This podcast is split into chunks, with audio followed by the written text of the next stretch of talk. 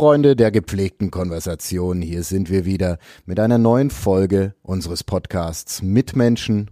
Mein Name ist Thomas Korell. Mein Gast heißt Kerstin Söderblom. Wir haben gesprochen auf dem Nürnberger Kirchentag beim Live-Podcast. Sie ist Pfarrerin und Theologin, setzt sich für queeres Leben in der Kirche ein, ist außerdem zertifizierte Sterbebegleiterin. Ein sehr interessantes Gespräch. Viel Spaß dabei. Mitmenschen. Ein Podcast von nordbayern.de. Mit Menschen, die verändern, bewegen, unterhalten. Ich fange an mit dem queeren Leben in der Kirche. Ich würde Sie bitten, erstmal ja, uns auf den Stand der Dinge zu bringen. Ich habe nämlich festgestellt, ich weiß gar nicht, ähm, wie das im Moment ist in der evangelischen Kirche. Dürfen schwule Pärchen heiraten? Gibt es extra Gottesdienste? Gibt es eigene schwule und lesbische ähm, Organisationen innerhalb der Kirche? Bringen Sie uns doch bitte auf den Stand der Dinge. Ja, erstmal einen schönen guten Abend hier auf dem Kirchentag in Nürnberg. Herzlichen Dank für die Einladung. Äh, ich hoffe, wir können uns gegenseitig verstehen. Es ist ein bisschen sportlich hier äh, mit dem Lärm, auch in der Konzentration für mich für Sie und ich hoffe, es klappt. Wie sieht's aus? Ähm, zunächst mal, es sieht bunt aus, unterschiedlich wie das Thema. Es gibt nicht die eine Landeskirche und es gibt nicht die eine Situation, äh, die alles auf den Punkt bringt. Wenn ich von meiner eigenen Lebensgeschichte gucke, und das ist ja auch ein bisschen im Fokus heute, kann ich zunächst mal zu Anfang sagen, in den letzten 30 Jahren ist jede Menge passiert. Und unterm Strich würde ich sagen, es ist jede Menge Gutes passiert. Das Beste, Kirchenparlamente, also Synoden, Kirchenvorstände, Gemeinden, Institutionen, kirchliche, diakonische Orte haben angefangen zu reden. Und vor 30 Jahren haben sie über Lesben, Schwule, Bitrans geredet. Heute reden sie mit Lesben, Schwule, Bitrans. Das ist der entscheidende Unterschied. Weil dann, wenn Menschen Gesicht zeigen, wenn sie sich gegenseitig zuhören, wenn sie ihre Lebensgeschichten hören und respektieren, dass wir alle unterschiedlich sind und dennoch alle Kinder Gottes sind, dann kommen wir ganz anders ins Gespräch, als wenn wir Vorbehalte, theoretische Annahmen, theologische Annahmen vor uns hertragen und über etwas reden, wo wir vielleicht gar nicht wissen, worum es eigentlich geht und dass es um Lebensgeschichten, um Menschen geht und deren Schicksalen.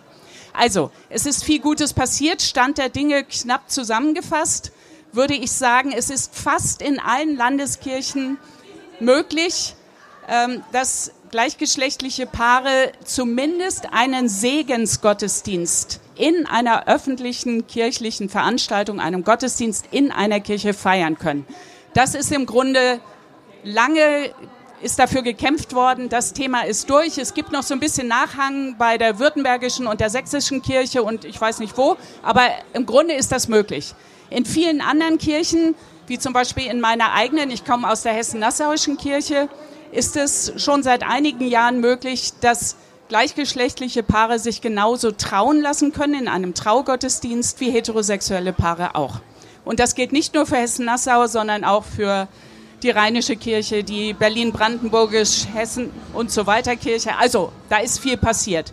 Es ist aber nicht nur das, es geht auch um das Thema, dass kirchliche MitarbeiterInnen oder auch PfarrerInnen lesbisch, schwul, bi, trans sein können und sich trauen können, ohne Angst haben zu müssen, ihren Job zu verlieren. Auch das war nicht immer so. Als ich studiert habe, wusste ich nicht, wo, wo geht das eigentlich hin. Das war eine handfeste Krise und ich wusste nicht, wie es weitergeht. Und als letztes das Thema Trans, Transidentität, Transgender ist ähm, im Grunde in der Kirche genauso wie gesamtgesellschaftlich im Moment sehr im Fokus aufgrund des äh, in der Diskussion stehenden Selbstbestimmungsrechtes, was ja das uralte, über 40 Jahre alte Transsexuellengesetz unsäglich ablösen soll. Und Kirche diskutiert darüber genauso engagiert und kontrovers wie der Rest der Gesellschaft auch. Da ist Kirche im Grunde ein guter Spiegel und ein guter äh, Spiegel der gesamtgesellschaftlichen Themen, die auf dem Tisch liegen. Vielleicht mal so weit. Vielleicht noch eins. Ähm, ich bin selber Hochschulseelsorgerin an der Universität in Mainz. Ähm, Auch das zum Stimmungsbild, um erstmal so ein Panorama zu beschreiben. Junge Studierende, 20-Jährige, kommen zu mir in, diese, äh, in die Seelsorge mit Fragen zum Thema Coming Out, zum Thema, wer bin ich eigentlich und wenn ja, wie viele, zum Thema, wen liebe ich, wie sehe ich mich selbst, wie kann ich mich selbst lieben, bin ich richtig so, wie ich bin oder äh, muss da was äh, anders werden? Und sie haben nicht immer das Umfeld, um sich zu trauen, um darüber zum Beispiel mit Coming-out-Fragen oder Transitionsfragen im nahen Umfeld zu sprechen. Das ist auch immer noch 2023. Also das heißt, die Ambivalenz und die Gleichzeitigkeit der verschiedenen Entwicklungen ist ähm, zunächst einmal einfach auf dem Tisch und da. Ich kann mir nun vorstellen, dass Sie, äh, Sie haben es erwähnt, an der Universität äh, natürlich mit einem Umfeld konfrontiert sind, äh, wo man einfacher über diese Dinge sprechen kann, ähm, als jetzt womöglich, lass uns das nur meine Vorurteile sein, äh, in, in, einer äh, Gemeinde im, im, in der Provinz, sage ich jetzt mal so salopp. Ähm, es gibt, denke ich, schon noch viele Menschen, die ein, sage ich mal, traditionelles Familienbild als einen Markenkern der Kirche betrachten. Ähm, Wenn es nach innen geht, sollte das nicht so sein, oder? Naja, sagen wir mal so, ähm, Familie, da geht es ja schon los. Was ist Familie? Für mich ist Familie bunt. Da gehören dazu Patchwork-Familien, Regenbogenfamilien, aber auch Mutter, Väter und äh, nahe Angehörige, solche, die sich um Kinder kümmern, solche, die sich um äh, ähm, kranke, sterbende und alte Menschen äh, kümmern und eine Familien- und Lebensgemeinschaft gegründet haben. Also allein der Begriff Familie ist bunt, aber natürlich meinen Sie den traditionellen Familienbegriff.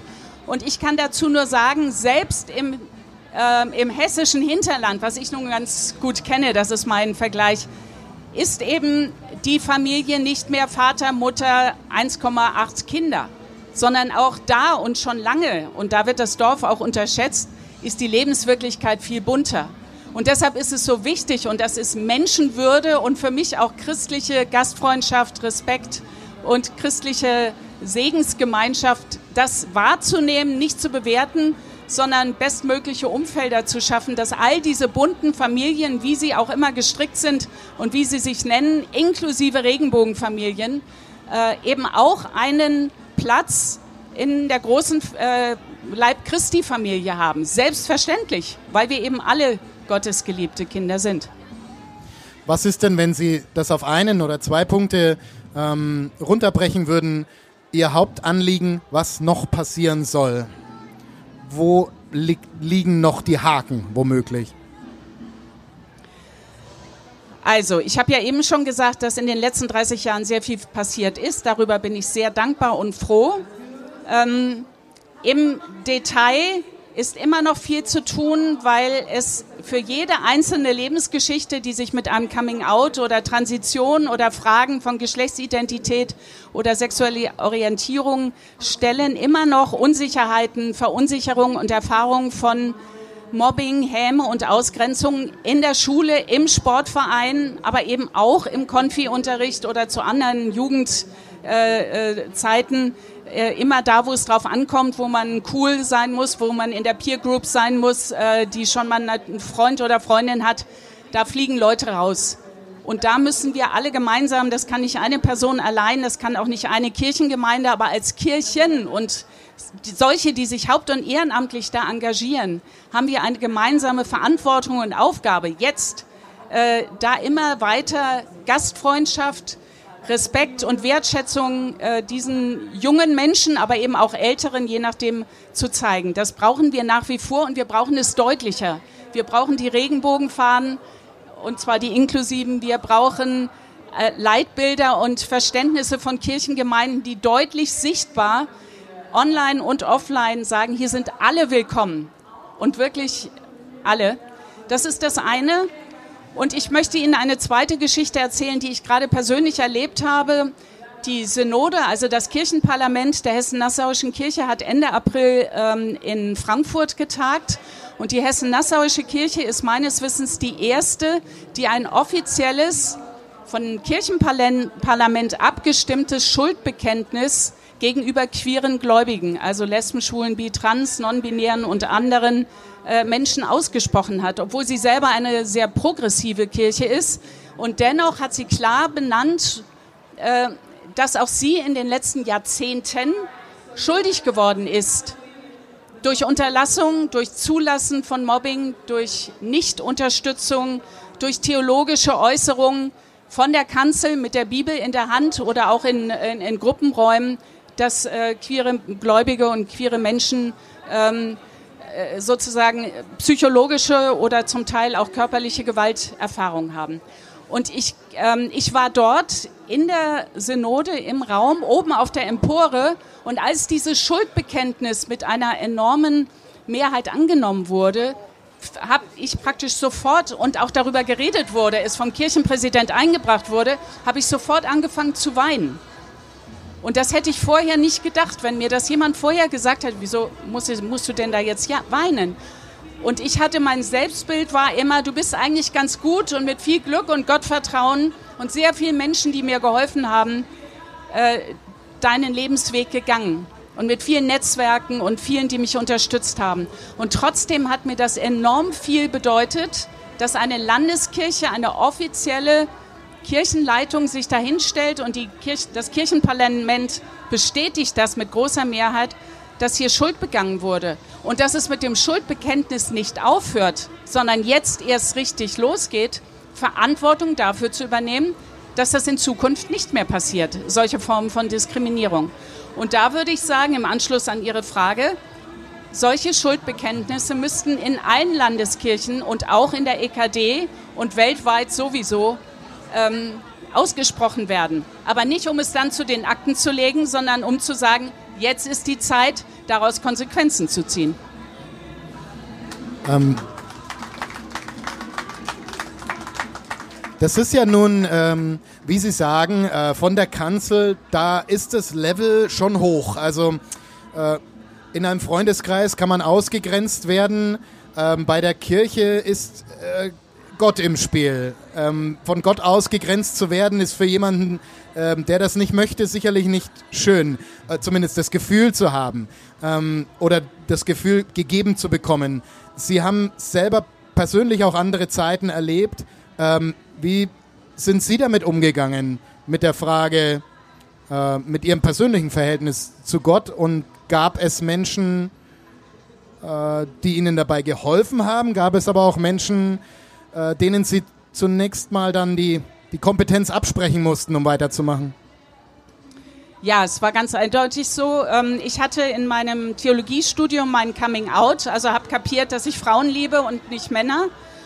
Habe dafür selber erstmal eine Weile gebraucht, das für mich und äh, mein familiäres Umfeld so formulieren zu können, dass äh, ich damit selber gut sein konnte. Das hat Zeit gebraucht.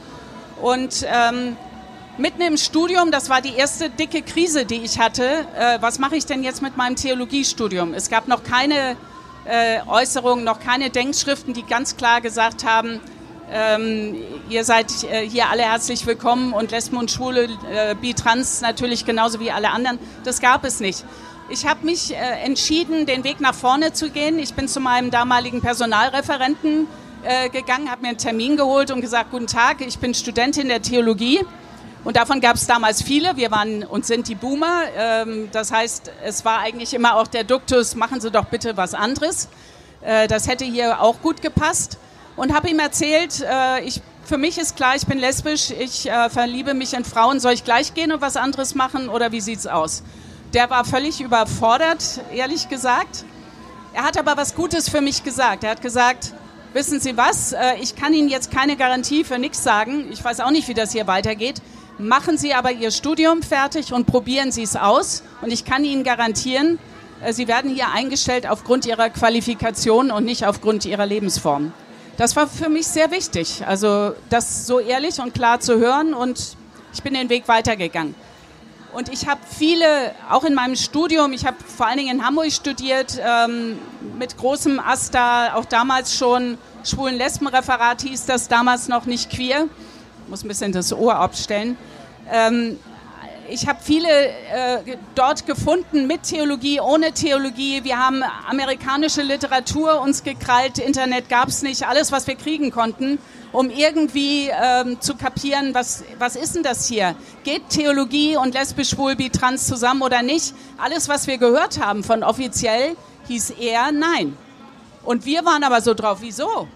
wir glauben auch an Gott oder wir zweifeln oder fragen. Ähm, ich war in Zwiesprache mit meinem Gott, habe gehadert, war wütend, andere auch. Viele haben das Feld verlassen. Ich habe auch aufgrund von Netzwerken wie Homosexuelle und Kirche, Lesben und Kirche, Labristea, heute heißt es Regenbogenforum und viele andere, auch ein europäisches äh, Netzwerk, in dem ich seit über 25 Jahren drin bin, äh, Europäisches Forum christlicher LGBTIQ-Plus-Gruppen ich, bin ich geblieben. Und das vielleicht noch zu der Frage, ich bin auch geblieben, weil ich das Feld nicht nur konservativen oder rechtsnational fundamentalistischen Christinnen überlassen wollte. Denn die sind sowieso da oder die müssen sich auch positionieren. Und ich möchte eine offene Kirche, eine bunte Kirche, eine Kirche, so wie sie hier auch auf dem Kirchentag ist, die möchte ich mitgestalten. Das wollte ich damals auch und dann dürfen wir nicht alle gehen. Dann wird es eng und dann wird es auch nicht mehr bunt. Ähm, Sie haben einiges schon skizziert von Ihrem Studium. Sie waren ähm, nach Ihrem Studium in New York beim Lutherischen Weltbund ein Jahr. Ähm, Sie haben Netzwerke gehabt von, ich sage jetzt mal, progressiv denkenden Menschen in der Hinsicht und sind dann ähm, zu ihrer ersten Pfarrstelle, wenn ich das richtig äh, sage, in Frankfurt gekommen. Ähm, und das war, so wie ich es gelesen habe, auch eine schwierige Zeit. Ähm, wollen Sie das mal schildern? Ja, es war eine, eine ich sag mal, ambivalente Lernerfahrung für mich. Ähm, es ging schwierig los. Ich habe mich dort vorgestellt und ähm, ich habe mich vorher entschieden, äh, dass ich nichts geheim halten möchte. Ich möchte kein Doppelleben führen. Ich möchte durch eine Kirchentür gerade rausgehen, rein und rausgehen können. Und wenn ich äh, auf der Kanzel oder am Pult was von Gottes Liebe erzählen will und Nächstenliebe, dann kann ich nicht gleichzeitig meine eigene Liebe verschweigen. Das war mir schon vor 30 Jahren klar. Und deshalb habe ich reinen Tisch gemacht und im Kirchenvorstand, wo ich mich beworben habe, das ehrlich gesagt. Eine Mehrheit hat sich für mich entschieden, aber es gab eine deutliche äh, Minderheit, die ein Veto eingelegt hat und gesagt hat, es steht aber in der Bibel, äh, das ist sündig und nicht Gott gewollt, deshalb möchten wir nicht, dass diese junge Pfarrerin kommt. Die Mehrheit hat sich durchgesetzt und die Minderheit auch, weil die Minderheit hat ähm, äh, gesagt, wir brauchen eine Testphase von drei Monaten und innerhalb dieser Testphase schauen wir dann, ob wir miteinander arbeiten können. Zu dieser Testphase ist es auch gekommen das war irgendwie was ganz Neues. Das, davon hatte ich noch nie gehört. Dann habe ich die damalige Pröbstin gefragt, alles neu. Gut, wir haben uns auf diese Testphase eingelassen. Ich kam mir in der Zeit noch mehr als sowieso sehr auf dem Präsentierteller vor, weil Sie müssen sich vorstellen, Testphase, ja, was wird jetzt hier eigentlich getestet? Meine Qualifikation, meine Art und Weise, Predigten zu halten, ob ich jetzt dauernd von von Lesben und Schwulen erzähle oder, oder irgendwie die Jugendlichen beeinflusse oder sowas. Also ich, niemand wusste genau, was es ist, aber es gab diese Testphase und am Ende der Testphase nochmal wieder eine Kirchenvorstandssitzung mit der damaligen Pröbstin und das, ähm, es ergab das gleiche Bild. Die Mehrheit war für mich und eine Minderheit hat es nicht aus menschlichen, sondern aus theologischen Gründen abgelehnt dass ich bleibe. Und dann war irgendwie eine Pattsituation und dann hat die Pröpstin gesagt, ja, aber die Mehrheit ist dafür.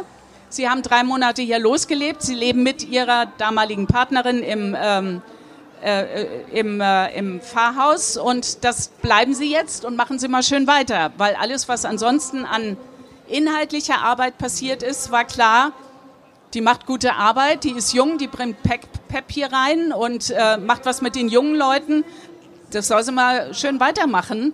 Und wir werden trotzdem sehr genau gucken. Und äh, von hinten erzählt, zum Schluss kann ich sagen, als wir dann gegangen sind, nachdem dieser Auftrag, es war keine volle Fahrstelle, sondern nach diesem sogenannten Fahrvikariat musste ich da weg, gab es ein Riesenfest der gesamten Gemeinde.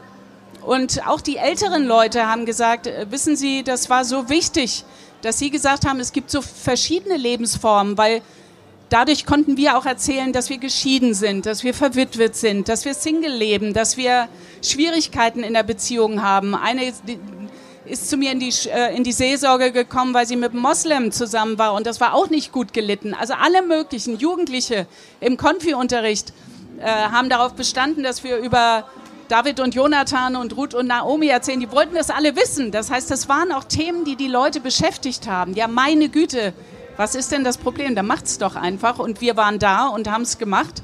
Das heißt, wir haben, so würde ich es jetzt bezeichnen, uns auf den Weg gemacht und waren eine Lern- und Lebensgemeinschaft. Und dafür bin ich sehr dankbar.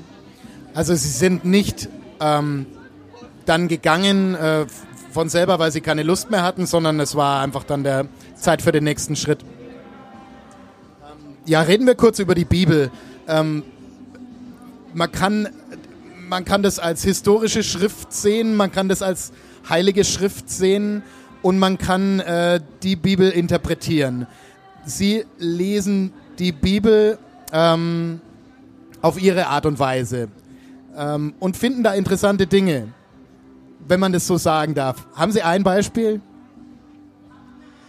Naja, wenn man, ähm, sagen wir mal so, ein, ein Satz vorweg, wir alle lesen mit unserer Brille und unseren Perspektiven biblische Geschichten. Sprich mit unserem Blick, mit unserer Lebensgeschichte, mit unserem Gepäck. Und queere Menschen tun das auch. Und jahrelang durfte das nicht sein, durfte das nicht gesagt werden, weil das war ja anrüchig oder schwierig oder kontrovers. Heutzutage, Gott sei Dank, sind wir so weit, dass es eben auch eine queere, so heißt es, Relektüre, also einen queeren Blick auf biblische Texte gibt. Und dass man das genau wie andere Menschen auch eben auch auf die eigene Lebensgeschichte bezieht. Das heißt nicht, so steht es da und so war es gedacht, sondern ich sage es mal, Lebensgeschichte und Bibelgeschichte gehen in Schwingung. Und im günstigsten Fall haben diese biblischen Texte uns immer noch was zu sagen. Und da gibt es zum Beispiel einen David und einen Jonathan, die sehr eng miteinander befreundet waren. Und als Jonathan auf, äh, in einem Krieg gegen die Philister starb, hat David, der spätere König David, um diesen Jonathan getrauert und äh, fast wörtlich gesagt, deine Liebe ist mir wichtiger als jede andere Liebe. Das ist, steht wörtlich in der Bibel drin, das muss man sich mal vorstellen. Wurde nicht zensiert, es muss sehr bedeutsam gewesen sein. Ruth und Naomi als Lebensgemeinschaft, auch wenn sie intergenerational waren, ähm, der, der treue Schwur der Ruth äh, wird in sehr vielen heterosexuellen Trauungen genutzt. Dort, wo du hingehst, will auch ich hingehen. Dein Gott ist mein Gott. Dort, wo du begraben sein wirst, will auch ich begraben sein. Das ist ein treuer Schwur, der alles Mögliche heißen kann. Aber er kann auch sein, dass er in Liebe zugewandt ist. Es muss nicht, aber überhaupt diese Möglichkeit zuzulassen, ist wichtig. Und ein letztes Beispiel. Es gibt in den biblischen Geschichten auch Geschichten über die sogenannten Eunuchen. Also Zwitterwesen oder solche, wo nicht ganz klar sind, sind die eigentlich männlich, weiblich, kastriert oder dazwischen. Es gibt viele Geschichten und in der Apostelgeschichte 8 im Neuen Testament steht eine sehr entscheidende Geschichte, wo ein äthiopischer schwarzer Eunuch, Martin Luther übersetzt es mit Kämmerer, Eunuch steht im Original, ähm, den Philippus auf dem Weg, auf dem Rückweg von, äh, von Jerusalem nach Ägypten trifft von ihm getauft wird, so wie er ist, ohne Vorleistung, einfach weil er interessiert ist und ähm, sein Herz äh, sozusagen für, für Gott öffnet. Und er erlebt dort zum ersten Mal dieser Eunuch, dieser Schwarze, dieser Ausländer, äh, dieser auf dem Weg Suchende, zum ersten Mal Respekt und die Taufe bindet auch ihn in aller Vielfalt ein in die christliche Gemeinschaft. Einheit in Vielfalt haben wir heute auch schon auf den Podien gehört das ist für mich christliche Gemeinschaft, die eben auch biblisch verbürgt ist. Ich fand es spannend. Ähm, das war mir nicht bewusst, dass man äh, auch schwule Liebe in der Bibel finden kann. Ähm ja, sagen wir mal so, diese Begriffe, um das einmal deutlich zu machen, schwul, lesbisch, auch Homosexualität, diese Begriffe gibt es in der Bibel nicht. Übrigens auch Homosexualität nicht. Ähm, das ist ja immer mit modernen Augen alte Texte gelesen. Aber wenn wir die nicht auf unser Leben heute beziehen, dann sagen diese Texte einen auch nichts mehr. Aber es ist immer Interpretation und nicht nur dann, wenn queere Menschen sie interpretieren. Jede, auch äh, diejenigen, die ExegetInnen sind, interpretieren. Und die machen das auch deutlich und transparent. Wenn man versucht, eins zu eins einen Bibeltext von vor 20, 2000 Jahren auf heute zu beziehen, dann wird es schwierig. Also man muss auch ehrlich sein, es ist ein hermeneutischer Schritt, also ein Bibelauslegungsschritt, über den man sich auch äh, rechtfertigen muss und man muss auch sagen, ähm, mit welchen Augen und mit welchen Perspektiven man das tut. Das gehört zur Redlichkeit dazu. Ähm, wir springen wieder in die, in die Gegenwart. Ähm, jetzt sind wir hier in Bayern. Ähm, nicht nur in Bayern, äh, aber auch äh, vor allem in Bayern unter anderem in Bayern regiert eine Partei, die das Christliche im, im Namen trägt. Und ähm, man kann, denke ich, von hier durchaus sagen, dass über Jahrzehnte die Kirche, natürlich eher die katholische Kirche, aber auch die evangelische Kirche, ähm, fast schon synonym oder immer ähm, auf Seiten dieser Partei äh, gekämpft hat oder gestanden hat. Ähm, ohne dass Sie jetzt eine Wahlempfehlung ausgeben müssen, wie sehen Sie denn die, die Entwicklung der großen christlichen deutschen Partei? Na, das ist ja mal eine Frage. da würde ich jetzt gerne Sie alle fragen. Ähm, also, ähm, ja, mit dem C, vielleicht mal so, ist das ja so eine Sache. Also für mich äh, muss Nein, anders gesagt, äh, Politik ist Politik und Kirchenpolitik gibt es auch. Äh, ich brauche kein C in der Partei, um äh, deutlich erkennbar christliche Werte wiederzuerkennen. Das äh, zumindest in den Parteien, die auf der Verfassungsgrundlage stehen, ähm, erkenne ich da einzelne klare Positionierungen, aber auch in Programmen immer wiederkehrend kann man sehen, wie sehr christliche Werte und Ethik einfach in Parteiprogramme sozusagen in, zumindest im deutschsprachigen Raum oder hier in Deutschland Eingang gefunden haben. Trotzdem mm, fällt es mir darüber hinaus schwer, das soll jeder, jede für sich selber sehen. Aber wie gesagt, ich brauche kein C, um irgendwas Christliches zu entdecken. Im Gegenteil, das muss auch glaubwürdig gelebt, aber eben auch glaubwürdig gesagt sein. Und daran würde sich das für mich messen. Sie, Sie müssen, wie gesagt, ja, Selbstverständlich ähm, hier so weit in die Politik wollen wir nicht einsteigen, ähm, um jetzt über, über Details zu sprechen. Ähm, nein, äh, ich glaube, so wie Sie gerade gesagt haben, verkörpern Sie eben diesen, diesen, diesen Ansatz ähm, ganz gut und das haben die Leute, äh, die Zuhörer hier sicher auch so ähm, mitbekommen, dass Sie da ähm, auf eine sehr integre Art dafür kämpfen. Auch wenn man über dieses Thema noch deutlich länger weitersprechen könnte, möchte ich auch gerne über ein zweites Thema noch sprechen, das ich vorhin angekündigt hatte, ähm, bevor uns die Zeit davonläuft. Ähm, Sie sind zertifizierte Sterbebegleiterin. Wie wird man das? Wer hat Ihnen das Zertifikat ausgestellt? Also zunächst mal heißt das äh, Zertifikat tatsächlich Trauerbegleiterin, wobei Sterbebegleitung äh, dabei sein kann. Es ist aber im Schwerpunkt auch die Arbeit mit Trauernden nach dem Tod eines lieben Menschen.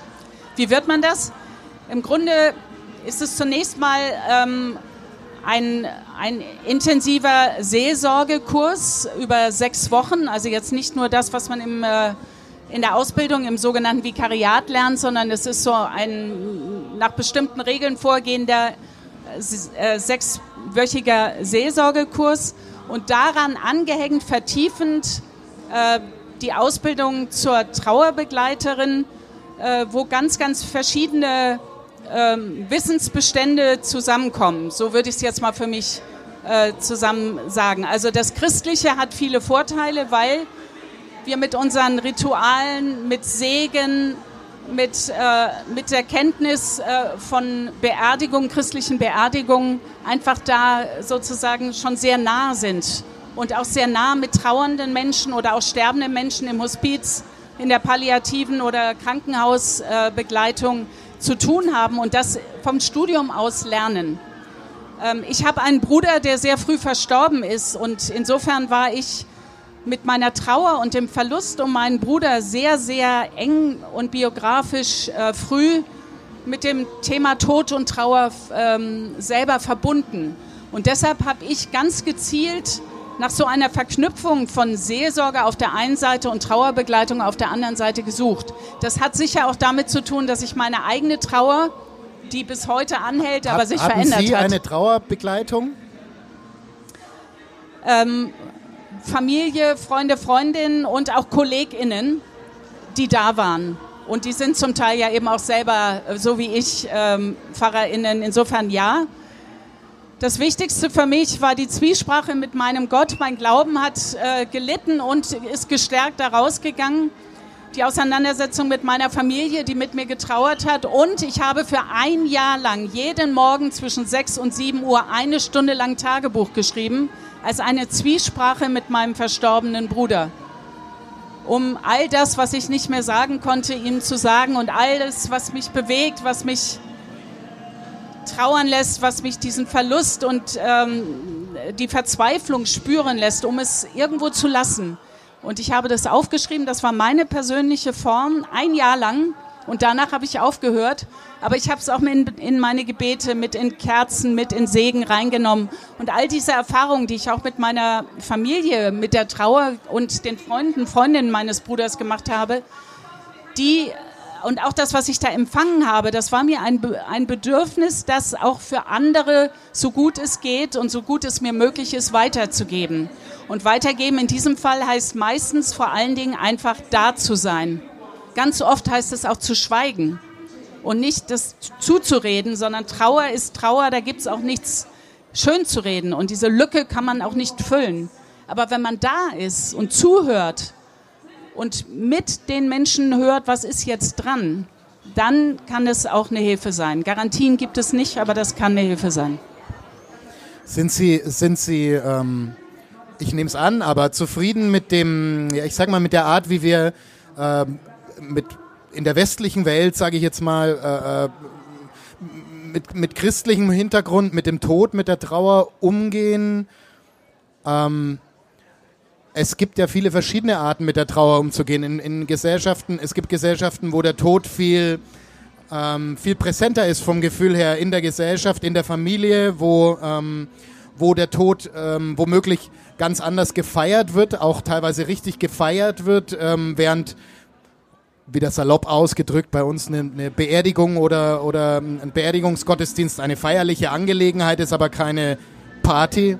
Ähm, äh, Sie äh, denken Sie, dass es so, wie wir es machen, jetzt auch wir ist natürlich ein komischer Begriff in, dem, in der Hinsicht, ähm, die beste Art ist? Ähm, äh, provokativ gefragt natürlich. Also das könnte ich so nicht sagen. Dafür ist in der westlichen Welt tatsächlich der Tod und die Trauer aus dem öffentlichen Leben sehr häufig sehr ähm, reduziert oder sogar ausgegrenzt. Es wäre für viele Menschen hilfreicher, wir würden darüber mehr reden, sowohl um die Angst vor dem eigenen Tod zu nehmen und auch die, das Wissen, das Gefühl für die Endlichkeit des eigenen Lebens und das von anderen, als auch den Umgang mit Menschen, die trauern, wo man ja auch nebendran, ich weiß nicht, ob Sie das kennen, häufig sehr verunsichert ist. Was braucht jetzt dieser Mensch, was können wir sagen, was nicht? Und vor lauter Verunsicherung trauen sich die Menschen dann häufig gar nichts mehr zu sagen. Und das ist sehr schade. Weil dann auch das Angebot, darüber zu reden oder einfach beieinander zu sein und gar nichts zu sagen, also im Schweigen, aber beieinander sein, dann auch verloren geht. Es gibt im Christentum eigentlich diese Tradition des Memento Mori, lerne Mensch, dass du sterben musst, eigentlich eine, eine, eine Möglichkeiten auch, wie wir auch über Trauergottesdienste, über Beerdigung und dann Trauerbegleitung, die da dann angeboten wird, damit auch besser umgehen können. Da können wir auch aus dem Christentum heraus eigentlich noch viel ähm, selbstbewusster sein.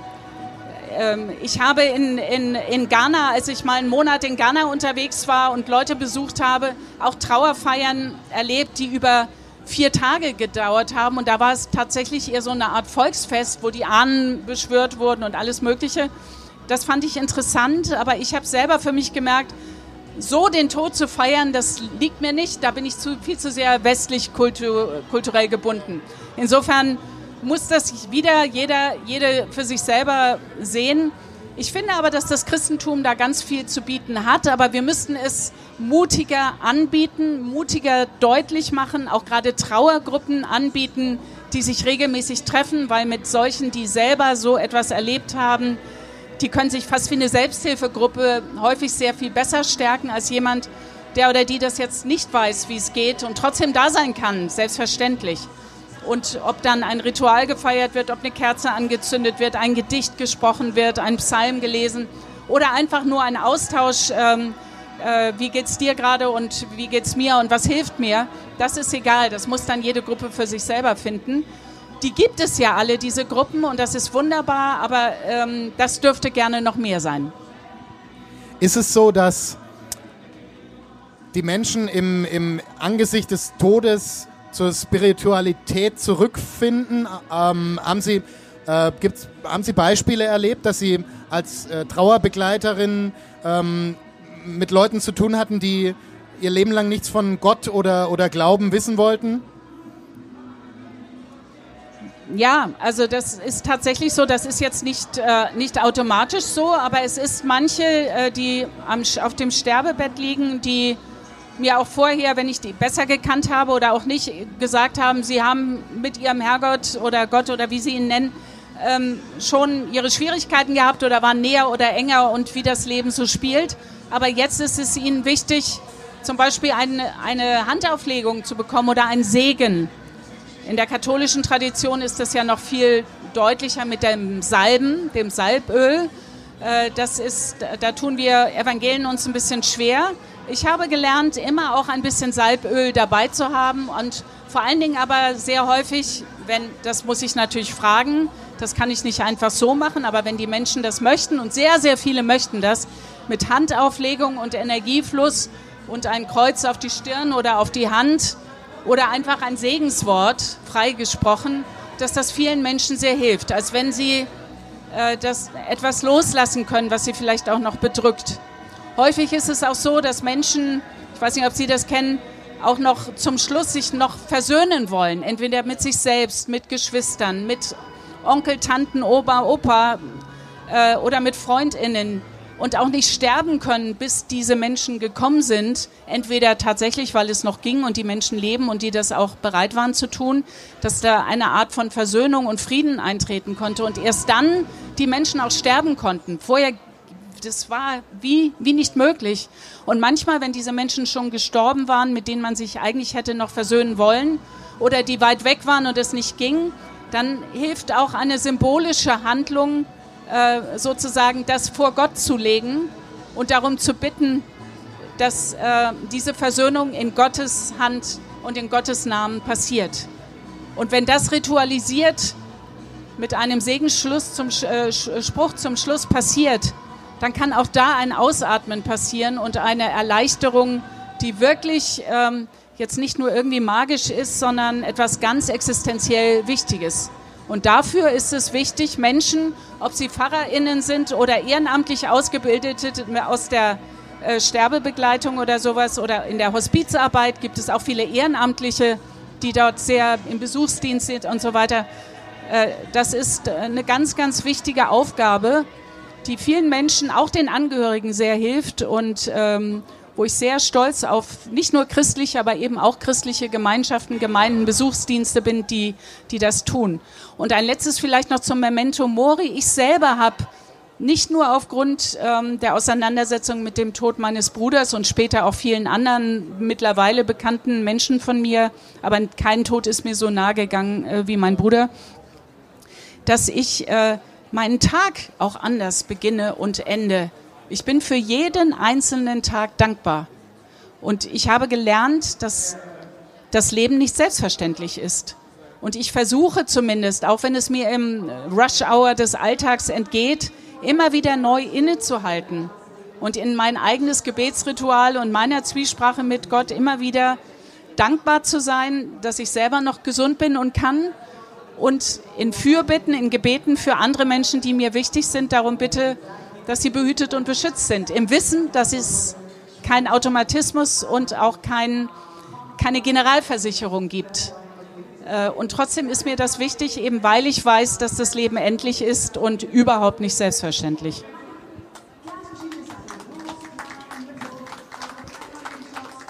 Ich finde, das ist ähm, ein hervorragendes Schlusswort.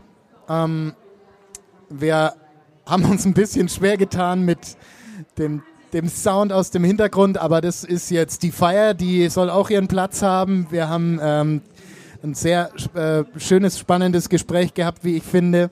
Ähm, ich danke Ihnen, ähm, dass Sie ausgeharrt haben. Wir haben jetzt, äh, ich glaube, dreiviertel zehn. Um, um zehn ist, glaube ich, nochmal großer Abschieds, äh, Abschluss.